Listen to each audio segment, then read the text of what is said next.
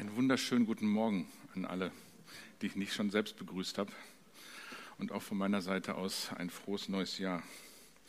Danke für euren Beitrag zu dieser schönen Anbetungszeit. Äh, und wir sind noch nicht fertig. Ja, wir wollen weiter zu den Füßen Jesu sitzen. Wir wollen das tun mit allem, was an positiven Gedanken in uns ist, was an Dankbarkeit in uns ist wir wollen zu den Füßen Jesu sitzen mit den Fragen, die wir haben und was auch gerade in dem Gebetsanliegen, was Julian erzählt hat, zum Ausdruck gekommen ist. Genau. Ich hoffe, ihr hattet eine gute Zeit zu Weihnachten. Manche werden wahrscheinlich Urlaub gehabt haben. Ich habe tatsächlich ein paar Tage Urlaub gehabt. Was habe ich gemacht? Ich habe mit meiner Familie Zeit verbracht. Tatsächlich sind Aish und ich über die Weihnachtsfeiertage tatsächlich am Heiligabend Großeltern geworden. genau. Ich habe meinen Stock jetzt heute mal zu Hause gelassen und äh, bin einfach live und so, wie ich ansonsten auch bin. Hier, genau. Ein Weihnachtskind hat sich in unsere Familie eingeschlichen. Ähm, was habe ich sonst noch gemacht? Ich habe gute Bücher gelesen, behaupte ich den einen oder anderen Krimi geschaut. Ich weiß nicht, was ihr sonst so macht, wenn ihr Urlaub habt. Viel spazieren gehen und sonstige Sachen war nicht. Das Wetter war so richtig übel. Ähm, und Musik gemacht zwischendurch, einfach so just for fun. Aber auch das habe ich gemacht. Ich habe mich tatsächlich zwischendurch ein paar Tage mit so Tools für Aufgaben- und Projektmanagement beschäftigt. Warum macht man das in seinem Urlaub? Ähm, manchmal tun mir so emotionslose Dinge echt gut ähm, und dann arbeite ich mich an solchen Sachen ab. So, das war schön.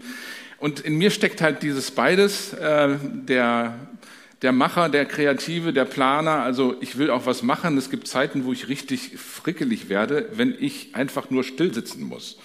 Ja, ähm, also ich gehöre nicht zu den typisch äh, komplett entspannten, ruhigen, äh, introvertierten Menschen dieser Welt, sondern bin auch gerne irgendwie echt dabei.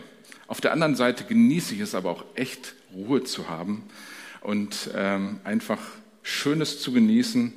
Und ich glaube, dass es gut ist, beides zu haben, sowohl das Tun als auch einfach zu sein. Ja, einfach da zu sein und daran Freude zu haben, da sein zu dürfen auch vor Gott sein zu dürfen. Und an der Stelle kommen wir schon auf ein wichtiges Thema zu sprechen, was damit zu tun hat, dass wir zu den Füßen Jesu sitzen wollen. Denn es gibt da eine herrliche Geschichte im Neuen Testament, die genau diese Spannung zum Ausdruck bringt und wo Jesus einen Akzent setzt. Und die Geschichte möchte ich mal vorlesen. Lukas 10, Vers 38 ist das. Und da lesen wir, als sie weiterzogen, also Jesus mit seinen Jüngern, kam er in ein Dorf. Eine Frau namens Martha nahm ihn gastlich auf. Sie hatte eine Schwester, die Maria hieß. Maria setzte sich dem Herrn zu Füßen und hörte seinen Worten zu. Martha aber war ganz davon in Anspruch genommen, zu dienen. Sie kam zu ihm und sagte, Herr, kümmert es dich nicht, dass meine Schwester die Arbeit mir allein überlässt.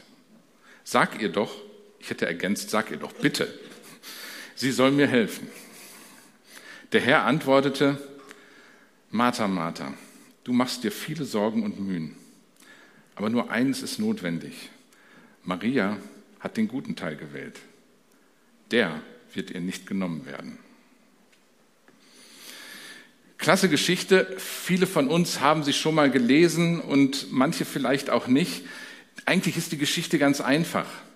Jesus ist im Haus. Ja, auf Englisch hört sich das so schön an. Jesus is in the house. Ja, das ist so cool. Ähm, aber Jesus ist einfach zu Hause bei Maria und Martha. Die sind befreundet, ja, die kennen sich. Und Martha schuftet und macht. Sie ist bemüht um alles Mögliche, was da jetzt im Haushalt funktionieren soll, damit es mit der Gastfreundschaft auch alles perfekt ist. Und müht sich und sorgt sich und ist voll eingebunden. Und sie versucht sogar, weil sie merkt, Maria macht da einen lauen Lenz, sie versucht sogar, Jesus für ihre Zwecke einzubinden und zu instrumentalisieren, damit die doch mal bitte außer Hufe kommt. Maria sitzt zu den Füßen Jesu. Was für ein schönes Bild. Sie ist auf Jesus fokussiert, sie hört ihm einfach zu, sie begegnet ihm von Herz zu Herz. Sie wird wahrscheinlich nicht die Einzige gewesen sein, die da gesessen hat, sondern da werden noch ein paar andere gesessen haben, wie groß auch immer das Haus war.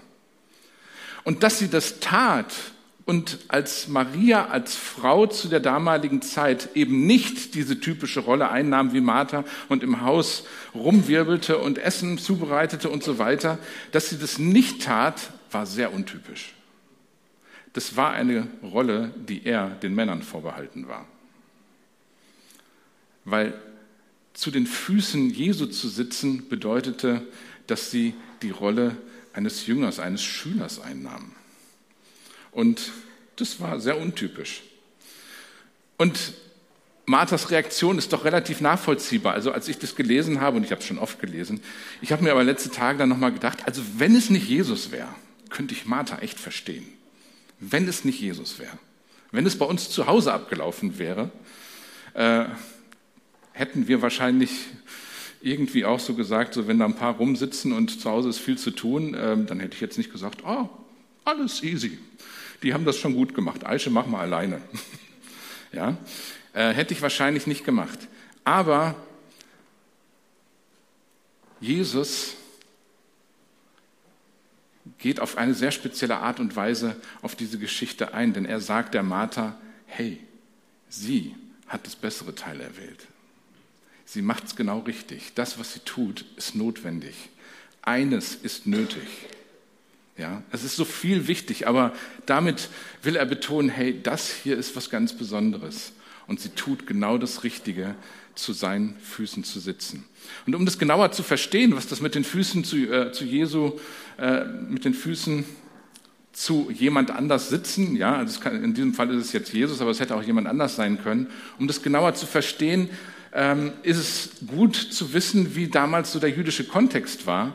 Zu den Füßen von jemand anderes zu sitzen bedeutete, ein Schüler von jemand anders zu sein, ein Jünger von jemand anders zu sein. Wenn da zum Beispiel ein Rabbi war, dann saß man zu seinen Füßen, sowohl im Bild, bildlich gesprochen, so als, als sprichwörtlicher Ausdrucksweise, aber auch im wahrsten Sinne des Wortes, weil diese Lehrer, Rabbis auf einem Stuhl saßen und der Rest der Mannschaft sich dann um sie herum gruppierte und im Sand saß oder wo auch immer im Haus. Ja? Insofern hat dieses zu Füßen von jemand sitzen etwas damit zu tun, dass man jemand nachfolgt, dass da ein Lehrer ist, der eine besondere Stellung hat, dem man Gehör schenkt, von dem man lernen will, teilweise über einen längeren Zeitraum. Insofern war das, was die Jünger mit Jesus gemacht haben, gar nicht so untypisch. In die Schule von Jesus gehen. Und da kommen wir zu dem Punkt. Zu den Füßen von Jesus zu sitzen bedeutet nachfolgen. Das ist nicht einfach nur eine ganz romantische Geschichte, die wir uns da uns vorstellen können, ha, ne, wie entspannt und äh, süßlich das alles aussehen kann. Das ist es auch irgendwie, ja. Aber es hat auch etwas damit zu tun, dass Maria die Rolle eines Jüngers eingenommen hat und Jesus bestätigt sie da drin. Und sie hört auf sein Wort, sie hört ihm zu. Sie will wissen, was Jesus denkt. Und dann kommt noch dieser andere Aspekt damit rein, dass durch dieses zu den Füßen Jesu sitzen einfach auch dieser Moment von Gemeinschaft aufkommt. Ja, da passiert Begegnung. Da treffen sich ja die Augen. Man stellt Fragen. Es ist ein Austausch da, Kommunikation, Gemeinschaft. Da findet was statt. Zu den Füßen Jesu sitzen heißt also auf der einen Seite, ja, nachfolgen und auf sein Wort hören, aber auf der anderen Seite hat es auch etwas damit zu tun, dass man Gemeinschaft miteinander hat und einfach da ist. Um das zusammenzufassen, zu den Füßen Jesu zu sitzen bedeutet, ein Jünger zu sein und Gemeinschaft mit ihm zu haben, ein Jünger zu sein bedeutet dann aber auch letzten Endes Gemeinschaft mit Jesus zu haben und ihm zuzuhören. Ja? Zu den Füßen Jesu zu sitzen und Jünger sein ist dasselbe. Und das, was da passiert ist, als Maria zu den Füßen Jesu saß, das genau ist ein Bild für Jüngerschaft. Maria war dazu berufen, Gemeinschaft mit Jesus zu haben, Zeit mit ihm zu verbringen, auf ihn zu hören, von ihm zu lernen und etwas von ihm abzubekommen. Und was passiert, wenn wir solche Jünger sind, wenn wir Menschen sind, die zu den Füßen Jesu sitzen, die ihm zuhören, die Zeit mit ihm verbringen, die Gemeinschaft mit ihm haben, die ihm nachfolgen letzten Endes? Was passiert da? Das, was Jesus ausmacht, färbt auf uns ab. Das ist immer so, ganz menschlich. Und es funktioniert auch im geistlichen Bereich. Es ist einfach auch eine Wahrheit im geistlichen Bereich. Da, wo wir Gemeinschaft mit Jesus verbringen, sei es im Gebet, in der Stille, äh, im, ja, in der Anbetung, im Bibellesen, im Miteinander Jesus erleben, da färbt das, was Jesus ausmacht, auf uns ab, sein Wesen, sein Denken. Ja, das bleibt nicht ohne Folgen. Und das wiederum verändert unser Handeln in der Reihenfolge. Ja. Wenn wir uns fragen, wie, wie man verwandelt wird, ja, wie, wie kann das passieren, dass wir verwandelt werden, ist nochmal eine extra Predigt, aber nur mal kurzer Einschub. Wir werden nicht verwandelt durch Anstrengung, habe ich geklaut von Manfred Lanz. Wir werden nicht verwandelt durch Anstrengung, sondern durch Anschauung. Zu den Füßen Jesu sitzen. Und weil das unser ganzes Leben mit beeinflusst, sowohl unser Herz als auch unser Tun dann, kommen Maria und Martha wieder zusammen. Die Martha ist also nicht raus aus dem Spiel, sondern sie gehört zu unserem Leben dazu. Und es ist gut, wenn wir lernen, Maria und Martha in einem guten Verhältnis in unserem Leben zu haben. Ich glaube allerdings, dass die Martha in unserem Leben wahrscheinlich immer viel mehr Gewicht hat als die Maria. Und deswegen wollen wir die Maria betonen, zu den Füßen Jesu zu sitzen. Ja, wie, wie definieren denn wir unsere Jüngerschaft? Wie haben wir als Christen, als Kirche in der westlichen Welt oftmals Jüngerschaft definiert?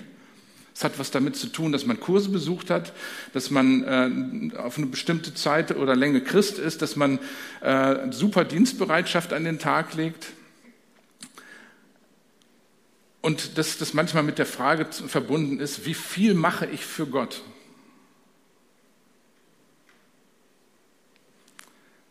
Aber bei Jesus ist es anders. Jesus definiert Jüngerschaft so.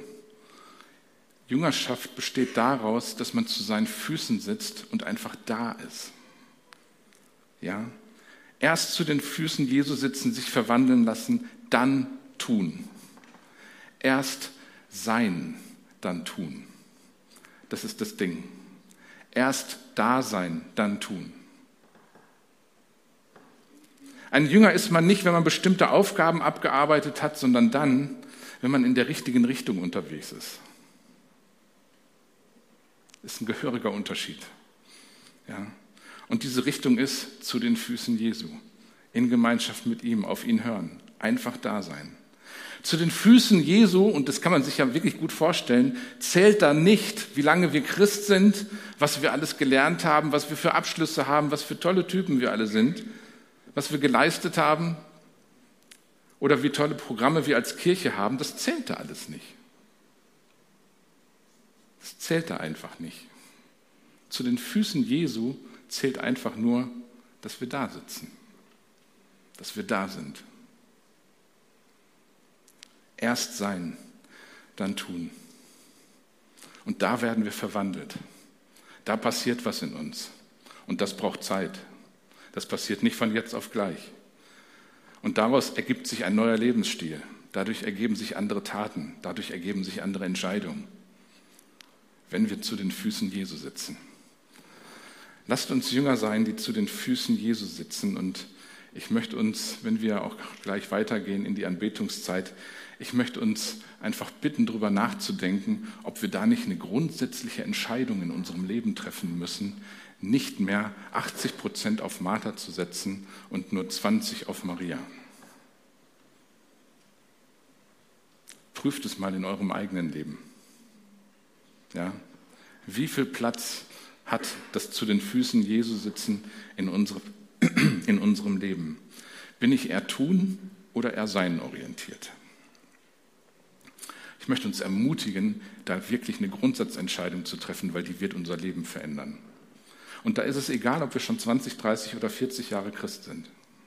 Oder erst seit gestern. Oder vielleicht erst seit heute. Ja. Aber diese Entscheidung müssen wir treffen, weil wir sind von unserem Typ her in unserer westlichen Kultur Martertypen. Und das andere müssen wir lernen, ganz bewusst. Und um euch da zu helfen, so als ein Tipp, möchte ich, euch, möchte ich euch einfach vorschlagen, in dieser Woche, die jetzt kommt, einfach mal jeden Tag fünf Minuten zu reservieren, wo ihr etwas tut, was euch völlig Banane vorkommen wird. Dass ihr euch nämlich einfach mal fünf Minuten irgendwo in einen stillen Raum reinsetzt, es kann auch draußen sein, auf einer Parkbank, und einfach schweigt, ganz bewusst schweigt, und zwar auch versucht, innerlich zu schweigen. Und ihr werdet merken, wie schwer das ist. Ja, was da an Rumor, an, an Gedanken, an positiven, aber auch an negativen Gefühlen, Gedanken in euch sind. Ich habe heute Morgen echt lange gebraucht, bis ich, obwohl ich gerade erst aufgestanden bin. Ja. Nehmt euch da, mal Zeit. Das ist ein kleines Abenteuer, zu dem ich äh, euch einlade, dass ihr einfach mal fünf Minuten pro Tag schweigt und in die Stille geht. Mit dem Ziel, bei ihm anzukommen, zu den Füßen Jesu. Und ich nehme mal an, dass das Musikteam auch schon nach vorne kommen soll. Ähm, und während die nach vorne kommen, möchte ich euch einfach einladen, einen Moment einfach in diese Stille reinzugehen. Ja, und ganz bewusst vor Gott zu schweigen und ja,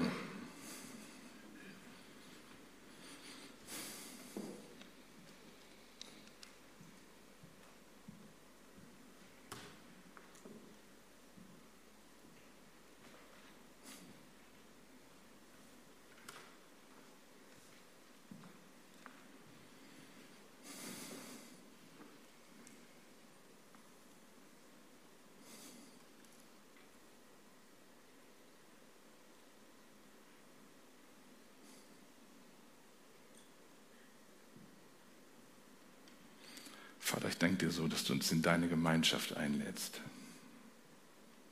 Einfach da zu sein. Von dir gesehen zu werden. Und Jesus, Sohn Gottes, wir lieben dich. Und wir wollen lernen, mehr und mehr zu deinen Füßen zu sitzen.